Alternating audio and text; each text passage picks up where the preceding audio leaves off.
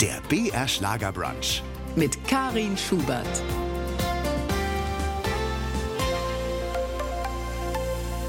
Der BR Schlagerbrunch. Heute wieder mit Karin Schubert am Mikrofon und am anderen Ende der Leitung Weltenbummler und Buchautor Martin Klauker mit seiner ständigen Begleiterin Mogli. Hallo. Servus. Ja, Mogli ist eine schwarz-weiße, bildhübsche Katze, die mittlerweile weit gereist ist, einmal um die halbe Welt.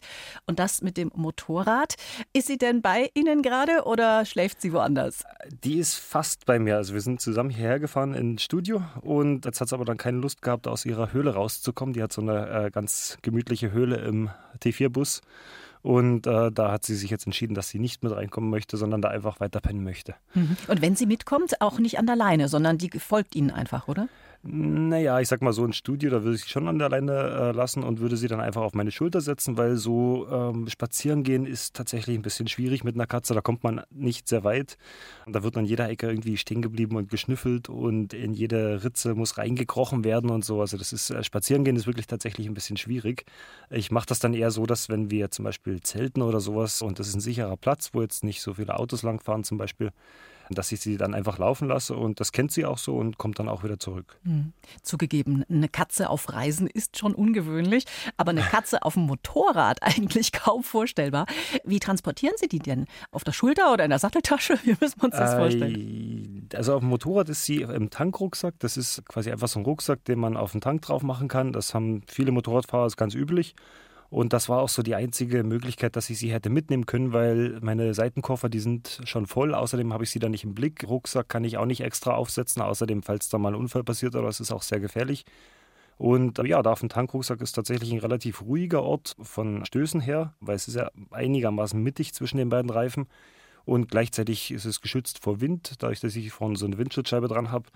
Und ja, sie hat da einen super Ausguck von da oben und ich sehe sie halt auch. Und das ist auch immer offen. Also die meiste Zeit ist sie zwar drin, aber wenn sie dann Lust drauf hat, gerade wenn sie merkt, okay, wir kommen jetzt irgendwo an nach einer langen Fahrt, dann kommt sie meistens schon rausgekrochen und dann kriegt sie auch öfters mal auf den Tankrucksack und geht mit ihren Tatzen dann vorne auf die Windschutzscheibe drauf und steht dann ein bisschen wie so, wie so Leonardo DiCaprio bei Titanic, steht sie dann manchmal ein bisschen so drauf und fährt dann mit. Kann man sich richtig vorstellen. Echt süß. Man sollte ja meinen, eine Katze dazu bekommen, auf so einem brüllenden Ungetüm mitzufahren, erfordert schon echt großes Vertrauen. Aber äh, so viel Zeit, sich anzufreunden, hatten sie ja gar nicht. Ne? Wie war denn die erste Begegnung mit Mowgli? Ja, es ist tatsächlich so gewesen, dass das dann entweder Hop oder Top äh, hieß. Es war so, sozusagen die Feuertaufe. Also ich habe sie auf der Straße gefunden. Sie war ganz alleine unterwegs, also die Geschwisterchen waren äh, nirgendwo unterwegs und die Mama wurde vom Auto überfahren, wie ich das später erfahren habe. Und da ich mit Katzen groß geworden bin, war das für mich ganz klar, dass ich sie halt kurz rufe und habe das dann so kurz gemacht. Und dann kam sie gleich angekrochen, kam in, sofort in meinen Arm und hat sich einfach lang gemacht in meiner Jacke und wollte da nicht mehr raus. Und ja, da habe ich erst gedacht, die haut dann schon wieder ab, so nach zehn Minuten, eine halbe Stunde. Nach zwei Stunden war sie immer noch da. Die Anwohner, die da, da gewesen sind, die haben sich schon lustig drüber mich gemacht. So, was macht der blöde Tourist jetzt da mit der Katze? Und die hat aber keine Anstalten gemacht, dass die da wieder rausgeht. Und nach fünf Stunden oder so war das dann so, dass ich sie immer noch hatte. Und dann habe ich mir gedacht, naja, jetzt kommt sie mit ins Hotel. Dann habe ich sie in die Jacke gestopft, habe mir Mitternacht noch einen Kaffee geholt, habe ihr die Milch gegeben, weil ich natürlich nichts hatte. Und habe sie erstmal mit ins Hotel geschmuggelt. Da konnte sie sich dann erstmal putzen, hat eine Nacht im Warmen gehabt und ein bisschen Milch schlappern.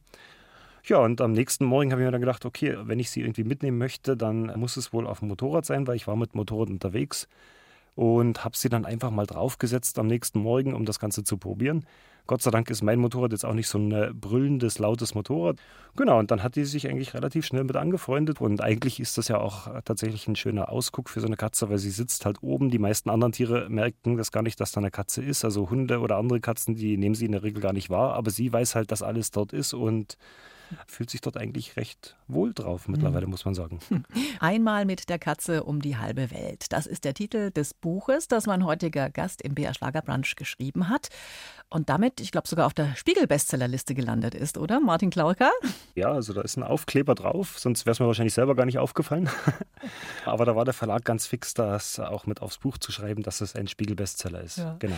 Und die Katze, also Mowgli, die ist wohl auch der Grund, warum der Verlag überhaupt auf Martin Klauker als Autor gekommen ist, oder?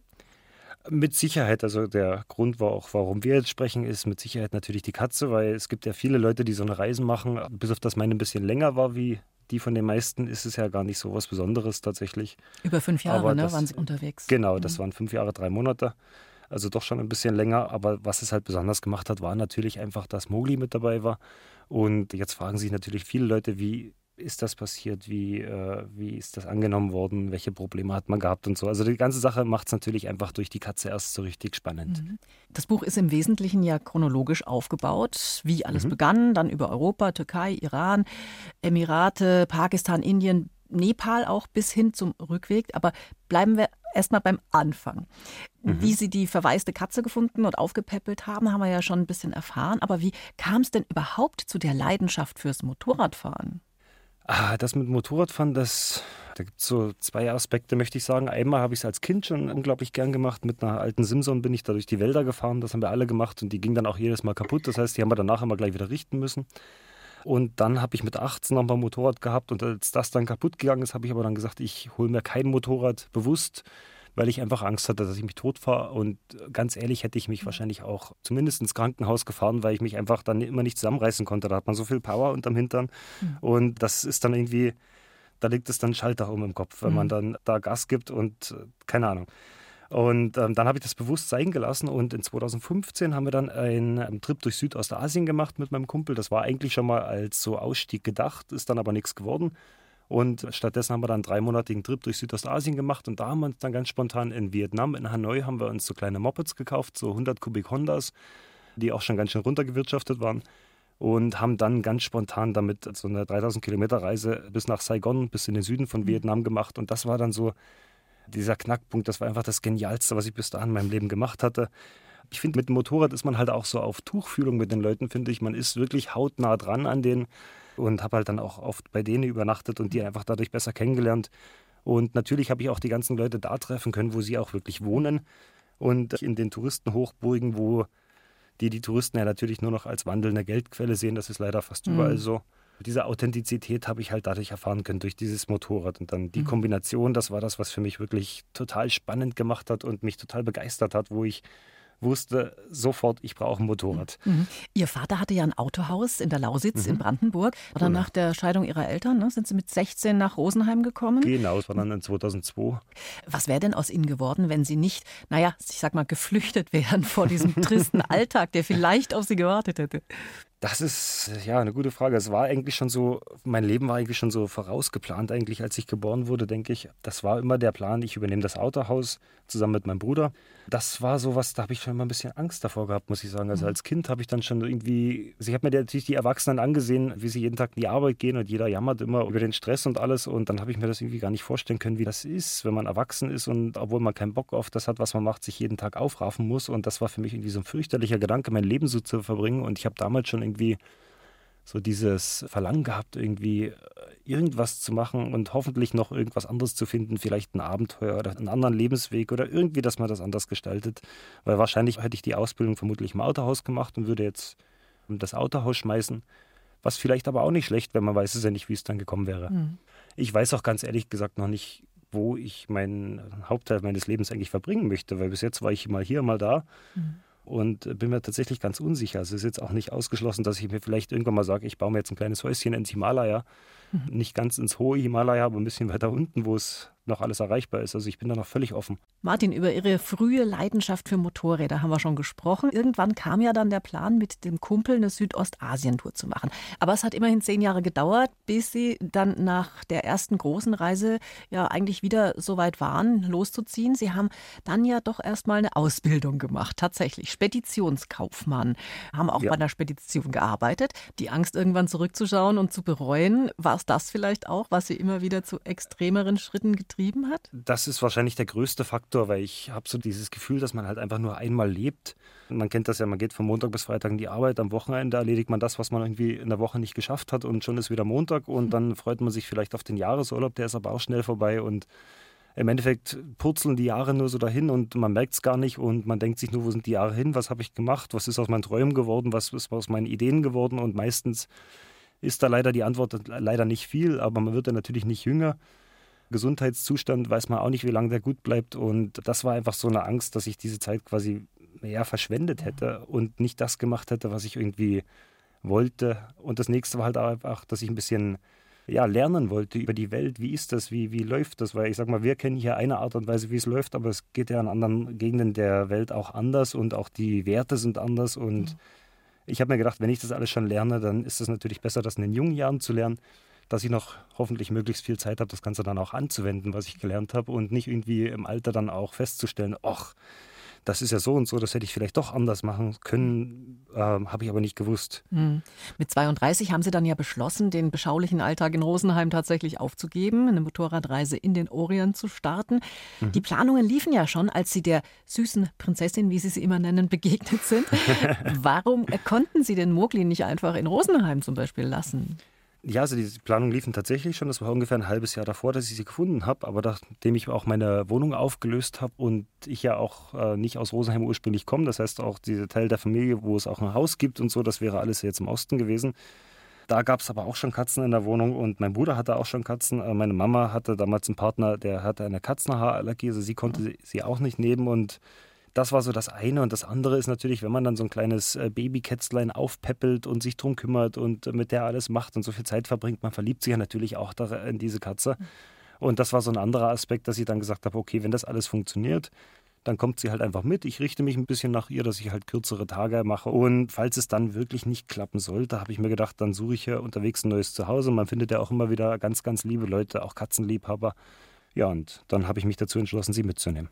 Ja, ist ja unglaublich. Die ersten beiden Jahre ihres jungen Lebens hat Mowgli schon 16 Länder bereist und mehr als 30.000 Kilometer auf dem Motorrad zurückgelegt. Hatten Sie denn ja. nie Angst, dass sie doch mal ausbüchst? Doch, natürlich. Das ist so eine der größten Ängste, die ich immer hatte. Und gerade am Anfang war das total schwierig. Mittlerweile habe ich natürlich viel gelernt, was das betrifft. Also ich bringe sie in einige Situationen, wo ich jetzt weiß, das könnte problematisch werden, die vermeide ich von vornherein. Und ich habe auch mittlerweile so einen Tracker, das ist so ein Funktracker, damit kann ich sie halt auch finden.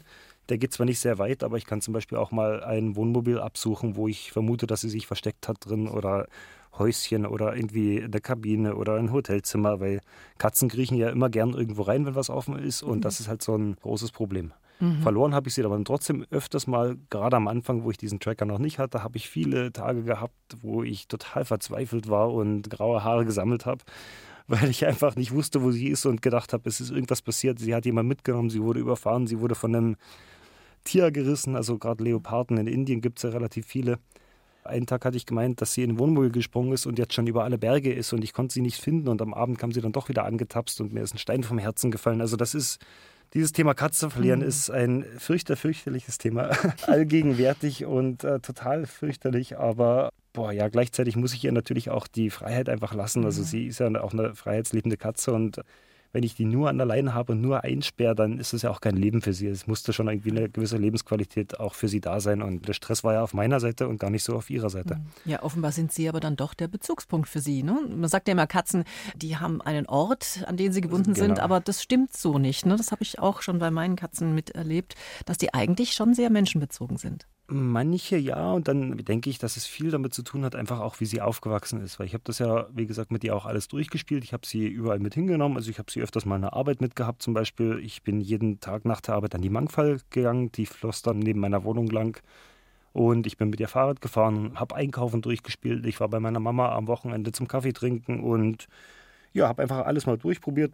Auto gefahren ist sie zwischendurch auch mal, natürlich immer mal Motorrad gefahren. Und damit war das für sie ganz normal. Um überhaupt mit Miezekatze reisen zu können, was musste denn da alles geregelt werden? Also da braucht man ja unzählige Dokumente auch, oder? Um die auf eine Weltreise mitzunehmen. Ja, im Grunde genommen braucht man auf alle Fälle eine Tollwutimpfung. Die Katze braucht einen Chip, damit die identifizierbar ist. Diese Chipnummer kommt dann auch in den Ausweis mit rein. Und in der Theorie braucht man vor jeder Grenzüberquerung auch noch ein Gesundheitszertifikat. Das ist halt einfach, dass da mal ein Arzt draufschaut ja. und sagt, okay, die Impfungen sind richtig und up to date. Das ist die richtige Katze mit der richtigen Chipnummer und äh, die hat auch keine ansteckenden Krankheiten und kommt jetzt auch nicht aus einem Land mit ansteckenden Krankheiten. Und Lässt sich aber wahrscheinlich gar nicht immer so durchziehen, oder? Manchmal schwierig. Ich habe dieses Gesundheitszertifikat mir eigentlich auch nie geholt, weil es einfach keiner sehen wollte. Und das ist dann jedes Mal ein Haufen Stress. Diese Tests sind auch immer ganz unterschiedlich. In Dubai wären es tatsächlich fast zum Verhängnis geworden, weil wir dann, wir sind vom Iran gekommen und mit der Fähre über den Persischen Golf übergesetzt in die Emirate und sind dann zuerst in Sharjah rausgekommen, also in einem anderen Emirat. Und da wollten sie uns tatsächlich nicht reinlassen, weil da das Gesundheitszertifikat gefehlt hat. das war auch so die einzige Grenze, wo ich einfach nicht mehr zurück konnte, weil selbst wenn ich es irgendwie geschafft hätte, nochmal über den Persischen Golf zu schwimmen, hätte ich kein Visum für den Iran gehabt und hätte dort mhm. halt auch gar nicht mehr reingekommen. Also ich war da wirklich aufgeschmissen und die haben uns dann irgendwie auch so drei Stunden warten lassen, bis die sich irgendwann mal entschieden haben, dass die sagen, okay, jetzt der Typ mit der Katze, wir wollen Feierabend machen. Los jetzt rein mit dir und habe dann die Füße in die Hand genommen, dass ich ja so schnell wie möglich wegkomme, weil ich mir gedacht habe, das kann es jetzt nicht sein. Das war ja ursprünglich mal das Ziel der Reise Dubai weil weiter habe ich mir gar nicht geträumt, dass ich schaffe. Ja. Und ähm, dann kommen wir in diesem Hafen in den Emiraten an und sollen nicht reingelassen werden. Das war schon sehr bitter. Aber Gott sei Dank hat es dann trotzdem geklappt. Ja, von Rosenheim aus über Dubai bis aber dann doch nach Nepal. Nicht überall sind ja Katzen als Haustiere so etabliert. Gab es denn auch Momente, wo Sie ans Aufgeben dachten oder Sie sagen, nee, also die Katze lasse ich nicht da, ich gehe lieber zurück? Nee, also aufgeben nicht. Das waren natürlich immer mal ein paar schwierige Situationen, wo man sich so gefragt hat, was mache ich hier eigentlich? Gerade wenn man sich so selber ein bisschen reingeritten hat, oftmals ist das ja selber verschuldet, dass man sich ein bisschen verkalkuliert und dann mitten im Wald ist, mitten im Dunkeln oder so und denkt, okay, jetzt hoffentlich passiert nichts. Aber das war dann immer so ein kurzer Check, so ein kurzer Gegencheck, wo ich mir gedacht habe, so möchte ich jetzt morgen früh um sechs aufstehen, damit ich pünktlich in der Arbeit bin, um dann wieder mir erzählen zu lassen, wie wichtig das ist, dass eine Ladung Klopapier genau um 13 Uhr ankommt. Äh, dann war sofort klar, okay, alles gut, ich bin da, wo ich sein möchte und ich möchte auch gar nichts anderes machen. Also ich habe nie das Gefühl gehabt, dass ich aufgeben möchte, eher ein bisschen Angst gehabt vom Zurückkommen, vor dem Ende dieser Reise, vor dem Ende dieses Lebens, weil das ist ja zu meinem Leben geworden. Das war ja mehr wie eine Reise, das war ja mein Lebensstil. Mhm. Und da hatte ich dann schon ganz schön Bammel davor, ganz ehrlich, wieder irgendwie in einen normales Leben zurückzukehren. Das war schon irgendwie beängstigend. Das erste Ziel der Reise, die ja im August 2017 losging, war Dubai. Warum gerade das Land? Da gab es mehrere Gründe dafür. Also A, habe ich einfach mal geschaut, wo kann ich überhaupt hinfahren, was kann ich mir überhaupt leisten. Und das nächste war, wo kann ich mit der Katze hin. Also alles, was jetzt so übersee, fliegt da eigentlich mal raus. Dann sollte es ja eine längere Reise werden und mit wenig Geld möglicherweise. Deswegen war so Äquatornähe schon mal nicht schlecht, einfach wegen Wetter, weil im Winter ist man halt wirklich auf Unterkünfte angewiesen. Wenn es warm ist draußen, kann ich auch mal das Zelt aufbauen. Und das war auch immer so, ein, so eine Notlösung, falls mal keine Unterkunft finden. Oder in Europa haben wir fast nur gekämpft, weil konnte mir die Hotels halt einfach nicht leisten. Ja, Reisen ist teuer, ne? Auch ohne Katze. Wie haben Sie das Ganze denn dann finanziert? Sie waren ja fünf Jahre und drei Monate unterwegs. Ich habe erst zwei Jobs gehabt in Rosenheim. Also ich habe meine normale Arbeit in der Spedition gehabt als Disponent und habe nach der Arbeit dann noch Pizza ausgefahren an so drei Tagen in der Woche ungefähr und habe mir ein bisschen Geld angespart. Und in Dubai habe ich dann auch einen Job gefunden, wieder an der Spedition und habe dann auch gleich einen zweiten gefunden in einer Kunstgalerie, habe dort die Rezeption geschmissen und habe nebenbei dann meinem Kumpel auch noch geholfen und dafür habe ich halt auch billig gewohnt bei ihm. Ja, und dann kam ja der Buchvertrag zustande und da kriegt man ja auch erstmal eine Provision. Das war auch dann tatsächlich das Geld, von dem ich ein Jahr lang gelebt habe. Gott sei Dank war es in Indien, also hat die Kohle auch gereicht. In Deutschland wäre die Kohle nach nicht mal einem halben Jahr alle gewesen. Ja, dann habe ich mich später dann auch ein bisschen aus den Buchverkäufen wieder finanzieren können, habe dann auch meinen eigenen Webshop aufgemacht, damit ich halt das Buch selber verkaufen kann. Und auch darüber hin und wieder einmal ein paar Spenden gekriegt von Leuten, die dann gesagt haben, hier, ich finde das toll, was du machst, du reist für mich, ich würde das gerne machen, ich kann es nicht mehr aus gesundheitlichen Gründen oder dies und das und ich reise mit dir quasi mit und gibt dir jetzt was oder auch zu Corona, wo dann viele Leute gesagt haben, mei, der Arme, der sitzt jetzt in Indien fest, dem schicken wir jetzt mal 10 Euro.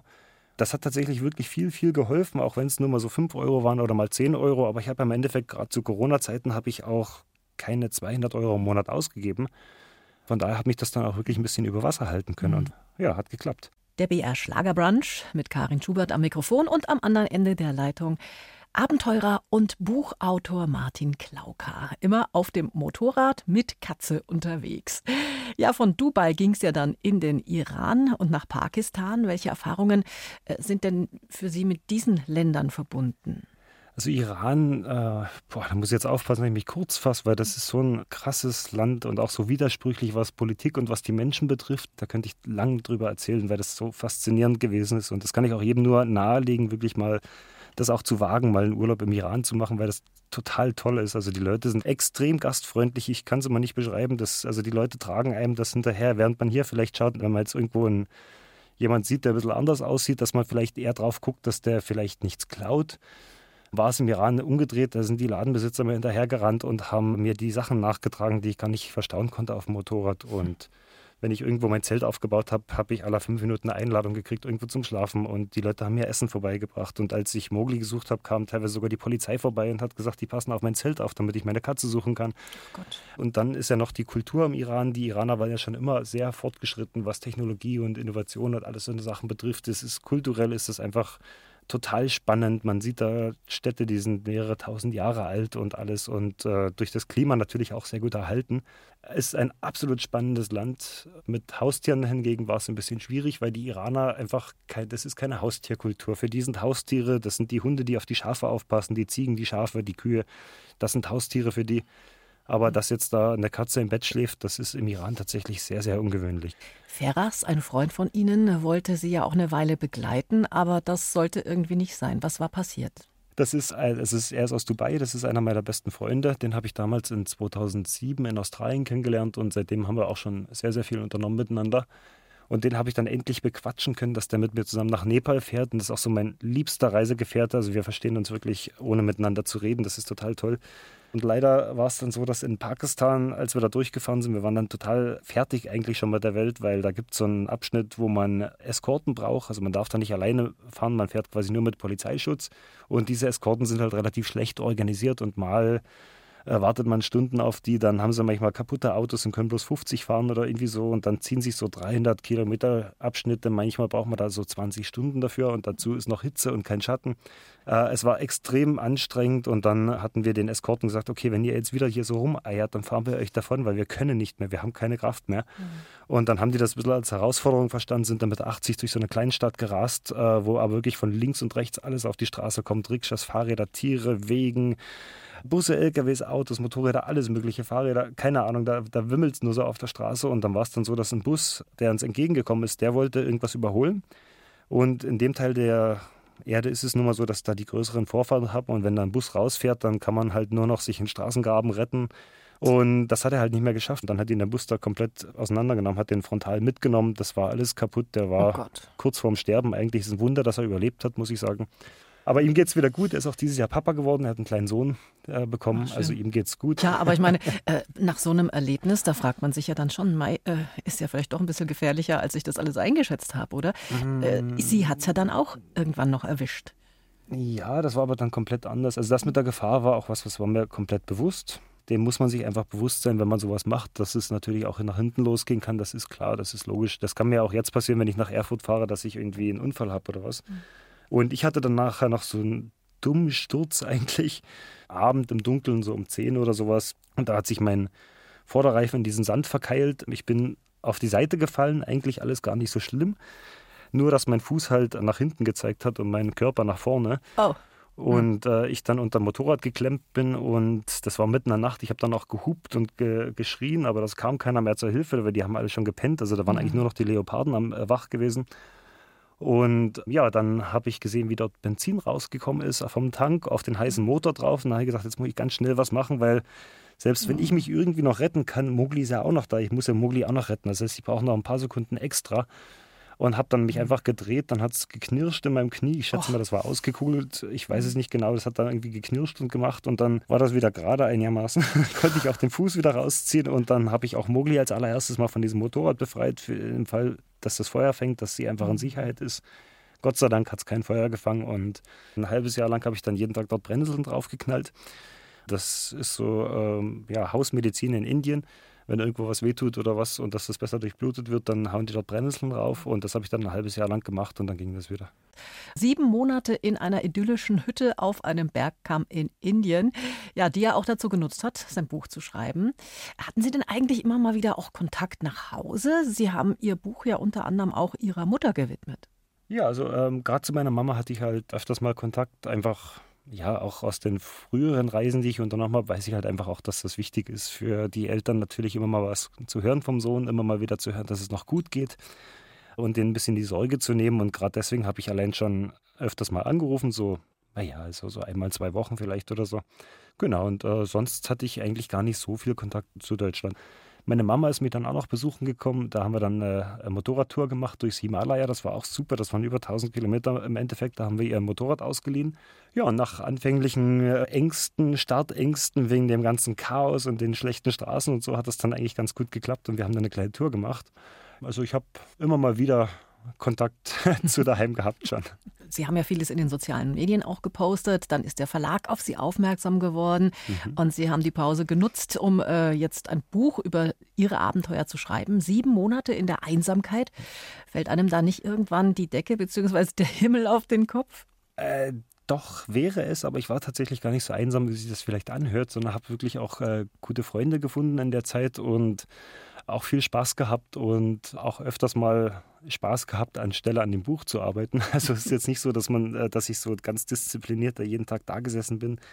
Die letzten fünf Monate in Nepal dann schon eher, weil da habe ich mich wirklich dann darauf fokussiert, dass ich das fertig kriege. Aber äh, ja, das war tatsächlich gar nicht so einsam. Also ich habe wirklich auch viel Spaß da gehabt und habe dann tagsüber geschrieben, bin dann abends mit meinen Kumpels noch eine Runde wandern, Motorrad fahren, Fußball spielen, Frisbee, was auch immer. Und äh, am Wochenende haben wir öfters mal so kurze Ausflüge gemacht in die Umgebung und so eine Sachen. Also da, ja, man findet überall, selten ja. allein. Man findet auch überall offenbar Freunde. Und Sie hatten ja auch immer Mogli an Ihrer Seite. Ne? Genau. Wie ist es eigentlich mit dem Katzenfutter? In vielen Ländern sind ja Katzen äh, ja als Haustiere gar nicht etabliert, wie Sie schon erzählt haben. Oder ist Mogli mhm. da nicht so anspruchsvoll? Reicht die Maus? Nein, also Mogli ist da eine kleine Prinzessin, was das betrifft. Okay. Und ich habe damals mal so eine Katzenfuttermarke vom Tierarzt empfohlen gekriegt und die habe ich dann auch angefangen zu füttern. Das ist sie auch und das ist eine relativ bekannte große Premium-Marke. Und die kriegt die man auch überall auf der Welt dann, oder? Nicht ganz überall, aber tatsächlich in den großen Städten und so findet man das. Und ich habe dann einfach, da wo ich mir unsicher war, einfach genug mitgenommen und habe dann teilweise so vier bis sechs Kilo Katzenfutter mitgehabt. einfach weil ich mir nicht sicher war, kriege ich jetzt was oder kriege ich nichts. Und ich habe auch teilweise ganze Tage damit verbracht, um nach Katzenfutter zu suchen und bin da irgendwie 20, 30 Tierläden abgefahren teilweise erfolglos. Und ja, irgendwann hat ein Kumpel von mir dann mal gemeint, ja, warum bestellst du das nicht einfach online? Und das war ich gar nicht so gewohnt und habe das dann probiert und es hat dann ganz gut geklappt. Und die haben das auch bis fast in dieses Bergdorf geliefert tatsächlich. Und äh, ich konnte mir einfach Katzenfutter bestellen, habe das dann von der Postannahmestelle im nächsten Dorf abgeholt und dann war das ganze Thema Katzenfutter tatsächlich ganz easy. Ja, und nebenbei habe ich ihr halt immer mal was Frisches gegeben, dass sie es gewohnt ist, auch mal ein Stückchen Fleisch zu essen, einfach mhm. damit ich auch äh, Alternativen habe, falls sie jetzt das Katzenfutter nicht kriegt, dass ich weiß, ich kann ihr auch mal ein Ei aufschlagen oder, oder ja, mit Hühnchen füttern oder irgendwie mhm. sowas. Also es geht auch. Globetrotter und mittlerweile auch Buchautor Martin Klauker ist zu Gast bei Karin Schubert im BR Schlager Brunch. Und die Hauptdarstellerin, ja, die sitzt im Auto, Katze Mogli, ein Findelkind, das seit ihrer Rettung 2017 Martin nicht mehr von der Seite weicht. Ich nehme an, sie hält es noch aus, oder? Wie lange kann man sie da sitzen lassen im Auto? Also Mogli ist da ganz geduldig, die pennt tatsächlich eh den ganzen Tag. Ja, und da so heiß ist es ja auch nicht mehr. Da habe ich natürlich ein Auge drauf, wie heiß wird das in dem Auto. Also das ist ein weißer Bus. Also im Sommer würde ich das natürlich auch nicht machen. Ja, wahrscheinlich nicht so heiß wie in Pakistan, oder? Nee, das bei weitem ja. nicht. Also in Pakistan hat man auf dem Rückweg jetzt im April schon 48 Grad wieder. Das war dann doch eine andere Hausnummer. Also sie ist auch einiges gewohnt, was das betrifft, muss man sagen. Ja, wenn eine Katze mit dem Motorrad um die Welt fährt, muss sie einiges gewohnt sein. Wir hatten genau. ja äh, schon gehört, dass äh, der Motorradunfall in Indien auch irgendwie schon ein bisschen Glücksfall war, denn sonst hätten sie ja ihr Buch gar nicht in Ruhe schreiben können und hätten wahrscheinlich auch nicht das Geld gehabt, weiterzureisen. Dann kam aber ja 2020 auch noch Corona dazu. Wie haben Sie denn die Menschen in Indien erlebt? War da die Angst auch so allgegenwärtig? Äh, ja, also dazu muss man jetzt bei Indien einfach mal ganz generell dazu sagen, dass es ein extrem großes Land ist, was irgendwie so eine Mischung ist aus verschiedenen Kulturen. Also Indien selbst ist wie mehrere Länder. Das kann man eigentlich gar nicht, da gibt es kaum was, was so typisch indisch ist, außer vielleicht mhm. das Chaos. Äh, aber ansonsten äh, ist weder die gleiche Sprache noch die gleiche Herkunft von den Leuten, also auch die Ursprünge und so. Äh, das ist ganz, ganz unterschiedlich. Und äh, da, wo ich gewesen bin mit Mogli zu der Zeit, das war in Kerala, das ist unten im Süden ein Staat. Und da war es am striktesten, so wie ich das gehört habe, von ganz Indien. Mhm. Man konnte aber im Grunde genommen eh nicht viel machen. Also die, die Angst der Leute war groß. Es wurde auch von den Medien, das ist 24 Stunden auf und ab gelaufen und die haben den Leuten richtig Panik gemacht, weil dadurch die Leute halt einfach noch länger am Fernseher geklebt haben und sich das alles angeschaut haben. Und gerade gegenüber Weißen war das tatsächlich am Anfang ein bisschen schwierig, weil die Nachrichten halt alle erzählt haben, die Europäer bringen das Corona hier nach Indien und so. Und dann haben die einen Weißen gesehen und haben sich dann so, oh, jetzt rufen wir mal schnell die Polizei an. Und bei meinem Kumpel, wo ich dann übernachtet hatte die Nacht, da haben am nächsten Morgen hat das Telefon nicht mehr stillgestanden, da hat dann eine Polizeistation nach der anderen angerufen. Die haben auch alle nicht voneinander gewusst, was die anderen machen. Die wollten alle das Gleiche wissen, die wollten all die gleichen Dokumente haben. Ich bin beinahe durchgedreht und das ging dann mhm. wirklich bis Abend. Die haben dann gleich mal das ganze Haus für einen Monat unter Quarantäne gesetzt, einfach weil dort ein Weißer drin gewesen ist und weil die irgendwie wahrscheinlich A, selber nicht wussten, was die machen und B, wahrscheinlich auch einfach ein bisschen die Leute ringsherum ein bisschen beruhigen wollten. Ja, was dann ein bisschen blöd war, war tatsächlich nach mehreren Monaten, wo dann auch die Flüge ja gestoppt worden sind und so, wo dann eigentlich jedem hätte klar sein müssen, okay, der Typ, der war jetzt die ganze Zeit in Indien, der kommt mhm. jetzt nicht gerade aus Europa, das haben aber auch nicht alle überrissen. Und naja, äh, hin und Angst, wieder gab es dann Angst auch dort. Tiefer. ja, also ich habe dann auch mal ein Bier holen wollen und habe kein Bier gekriegt, weil er gesagt hat, hier, nö, du bist ein Weißer, dir geben wir jetzt nichts, also mit dir machen wir jetzt da nichts. Das war aber ein extremes Beispiel. Also ich mhm. bin davon abgesehen total lieb aufgenommen worden. Also ich war dann bei meinem Kumpel, die haben ja das ganze Haus unter Quarantäne gesetzt und ich habe mir natürlich schon total schlecht gefühlt und ein schlechtes Gewissen gehabt und alles. Und der Papa hat dann nur gesagt, naja, Mai, das hat jetzt eh alles zu. Wir können weder irgendwo was machen, noch können wir irgendwie einkaufen oder Freunde besuchen oder können wir eh alles nicht machen. Das heißt, wir müssen mehr oder weniger daheim bleiben. Dann machen wir jetzt einfach mal einen Monat jeden Tag Yoga in der Früh und mache ein bisschen Meditation und so. Und der hat das dann ganz entspannt gesehen und war da auch mhm. überhaupt nicht sauer oder so. Der war dann so, ja gut, dann machen wir halt jetzt ein bisschen Yoga. Ja, also ich habe Indien dann tatsächlich auch wirklich von einer ganz anderen Seite kennenlernen dürfen und äh, das war total spannend einerseits. Und andererseits kam mir diese Pause halt auch ganz recht, weil ich war mhm. einfach so ausgenudelt nach diesen ganzen Sachen. Das 2016 ging es eigentlich schon los mit zwei Jobs Wohnung ausräumen und, und, und. Das ganze Vorbereitung, das zerrt ja an der Energie. Dann die Reise selber, dann Dubai war nur Stress gewesen. Das Dubai ist auch sehr, sehr schnelllebig. Da kommt man kaum zur Ruhe eigentlich. Dann war die Reise wieder da, dann habe ich das Buch geschrieben, was so mir den Rest gegeben hat noch. Also mein Kopf, der hat sich total ausgelaugt angefühlt. Dann bin ich bis nach Südindien gefahren, das waren dann auch schon wieder 12.000 Kilometer von Nepal, bis ich da unten war. Da war ich dann eigentlich ja, ganz schön am Ende und habe mir dann gedacht, mhm. boah, jetzt nach Deutschland zurückfahren, ich weiß nicht, wo ich die Kraft hernehmen soll. Und dann kam halt dieses Corona und hat mir da erstmal eine schöne längere Pause verschafft. Also ich war da gar nicht so böse drum, mhm. muss ich sagen. Ich habe dieses Buch für all die Menschen da draußen geschrieben, die einen Traum haben, aber bisher nie ernsthaft darüber nachgedacht haben, ihn zu verwirklichen. Schreibt Martin Klauka, der heute mein Gast im BR Schlagerbrunch ist, im Vorwort seines Buches Einmal mit der Katze um die halbe Welt. Ja, was wollen Sie den Menschen, die Ihr Buch lesen oder zu Ihren Vorträgen kommen, denn mit auf den Weg geben? Das sind so einige Sachen und äh, gar nicht so bewusst von mir gesteuert, tatsächlich, was ich den Leuten mitgebe, sondern eher vielleicht, dass ich den Leuten die Möglichkeit geben möchte, das davon mitzunehmen, was, äh, was vielleicht das Richtige für die ist, weil das können ganz verschiedene Aspekte sein. Ich habe zum Beispiel Leute getroffen, die, nachdem sie von meiner Story gehört haben, äh, sich ein Tier angeschafft haben, das sie aber irgendwo gerettet haben, zum Beispiel. Oder ich habe viele Leute auch kennengelernt, die dann Angst hatten zu reisen aus gewissen Aspekten und sich nicht getraut haben und dann gesagt haben, hey, weil du das jetzt gemacht hast, habe ich jetzt auch was gemacht. Also das können tausend verschiedene Sachen sein und manchmal zieht sich der eine irgendwas raus, wo ich noch nicht mal darüber nachgedacht habe. Von dem, was ich Rückmeldung gekriegt habe, denke ich, dass für jeden immer irgendwas dabei ist. Hm. Wann haben Sie denn eigentlich beschlossen, so jetzt geht es nach über fünf Jahren wieder heim? Das war gar nicht so ein rapider Entschluss. Die Sache ist ja, wenn man auf Reisen ist, man kommt ja nie so richtig zur Ruhe. Auch man ist ja auch immer unter dem Drang, dass das Visum ausläuft und äh, auch die Papiere fürs Motorrad. Man kann das Motorrad auch nicht ewig in einem Land lassen und so. Also man ist schon immer auf dem Sprung, man ist nie richtig da. Und äh, von daher war das dann einfach klar, sobald die Grenzen wieder aufmachen, habe ich auch definitiv aus Indien rausgemusst. Und dann war ja auch die Kohle irgendwann mal alle. Und ja, dann haben wir gedacht, jetzt fahre ich mal wieder zurück nach Deutschland und schaue einfach mal, was dann sich so ergibt, was dann passiert. Jetzt mache ich ja gerade diese mhm. Vortragsreise. Davon bin ich gar nicht ausgegangen, dass sich ja, Leute das interessiert und dass ich das machen kann. Aber jetzt ist es so und das ist auch total toll. Und das war einfach ein weiterer Schritt. Das war jetzt keine Entscheidung, oh, jetzt möchte ich meine Reise abbrechen, sowas mhm. gar nicht. Sie haben im Vorgespräch gesagt, Sie könnten sich auch vorstellen, irgendwann mal zu heiraten, eine Familie zu gründen. Sie sind jetzt mhm. erst 37.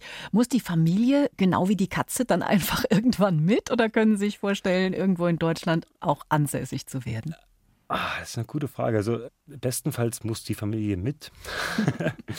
weil das einfach auch was Tolles ist, dass man da zusammen erleben kann. Also das ist auch so eine Sache, was ich immer ein bisschen schade fand bei meinen Reisen, dass ich das einfach auch nicht teilen konnte.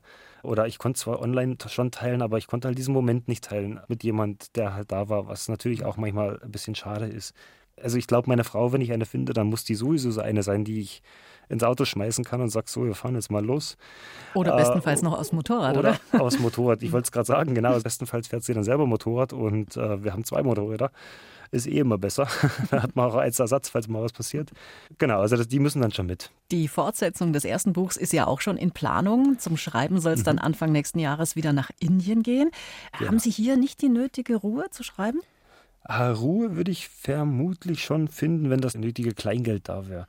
Also wenn ich mir jetzt irgendwo, vielleicht auch in Bayern ist ja sehr schön, zum Beispiel prädestiniert dafür eigentlich sogar, oder Österreich auch vielleicht in die Berge setzen könnte und dort anfangen zu schreiben, das wäre natürlich auch toll und ich wäre auch näher dran an der ganzen Verwandtschaft und so. Aber das Problem ist einfach, dass das extrem teuer ist. Ich muss mir ja selber dann auch versichern, ich habe ja dann keinen Arbeitgeber.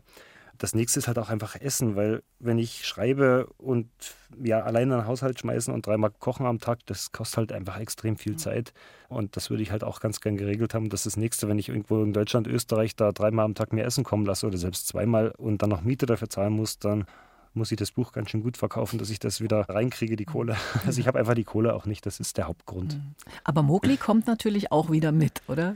Die muss mit, weil ähm, ich kann mir das auch gar nicht vorstellen, jetzt ein Jahr lang ohne Mogli zu sein. Das geht erstmal gar nicht. Und das nächste ist natürlich, schreibe ich ja dann die ganze Zeit auch über die Erlebnisse, die wir zusammen gemacht haben. Und wenn sie dann nicht da wäre, das würde sich total falsch anfühlen. Also die muss mit, ja. Momentan, Martin, sind Sie ja erstmal bis Ende November auf Vortragsreise. Sie wollen andere inspirieren, motivieren. Wo kann man Sie denn überall antreffen mit Mogli? Die ganzen Termine sind immer auf meiner Website auf motomogli.com. Da gibt es oben so einen kleinen Reiter, da steht Termine. Da kann man es im Zweifelsfall alles ganz gut nachlesen. Jetzt sind wir aktuell gerade unterwegs in Thüringen. Und für die weitere Zukunft gibt es denn auch wieder Pläne für ein neues Abenteuer? Vielleicht mal, was weiß ich, äh, amerikanischer Kontinent? Da gibt es ja auch viel zu entdecken. ja, also Pläne nicht, äh, Ideen äh, ausreichend. Jetzt bin ich tatsächlich erstmal, glaube ich, für die nächsten zwei Jahre so ein bisschen ausgeplant, was auch für mich total ungewöhnlich ist und sich auch komisch anfühlt, so viel Sicherheit zu haben und Verpflichtung gleichzeitig. Aber nächstes Jahr möchte ich jetzt erstmal das Buch schreiben. Dafür habe ich mir auch das ganze nächste Jahr eingeplant. Wenn ich schneller schaffen sollte, dann habe ich nichts dagegen, noch ein paar Monate Urlaub zu machen in Indien, bevor ich wieder zurückkomme. Und das übernächste Jahr möchte ich dann einfach wieder eine Vortragsreise machen, einfach weil dann gibt es ja ein zweites Buch. Und nachdem es ja in der Sommerzeit dann meistens ein bisschen ruhig ist, würde sich das vielleicht anbieten für eine kurze Reise.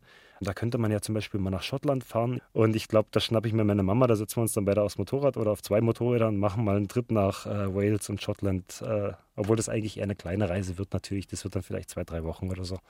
Und dann mal schauen, ich weiß nicht, Südamerika würde mich am allermeisten reizen von, mhm. ja. von den Sachen, die es jetzt noch gibt. Wir behalten auch die letzten Worte Ihrer Selbstvorstellung im Buch äh, in Erinnerung. Die Welt ist ein guter und wunderschöner Ort und unsere Mitmenschen sind nie wirklich böse, nur manchmal auf dem falschen Weg. Finde ich ein schönes Schlusswort. Ich sage danke, Martin Klauker, für dieses wunderbare Gespräch und natürlich ja, auch Grüße auch. an Mogli, ne? Ja, danke.